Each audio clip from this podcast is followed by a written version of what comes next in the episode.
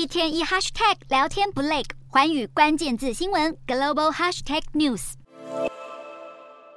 蔡英文总统五日与美国众议院议长麦卡锡在加州雷根总统图书馆进行历史性会面。吸引大批媒体关注。然而，有鉴于去年裴洛西访台，中国马上在台海周边发动大规模军演，使得紧张局势迅速升温。这次美方也格外担忧，同样的戏码将再度上演，因此强烈敦促中国应该保持克制，持续对话来避免情势升级。正在布鲁塞尔出席北约外长会议的美国国务卿布林肯则对此重申，台湾高层官员过境美国并不是什么新鲜事。这样的非官方行程已经行之有年，同时也呼吁北京当局不应该以蔡英文过境为由采取任何行动，加剧紧张局势。美方始终期望透过和平解决两岸分歧。蔡英文过境美国之余，中共持续派遣战机和船舰侵扰台海周围海域和空域。对此，美国国防部警告中国不应该过度反应，借着蔡英文这次的行程增加台海周边的侵略活动，并强调这类的过境访问都是例行公事，而五角大厦将持续紧盯台海情势，维持区域稳定。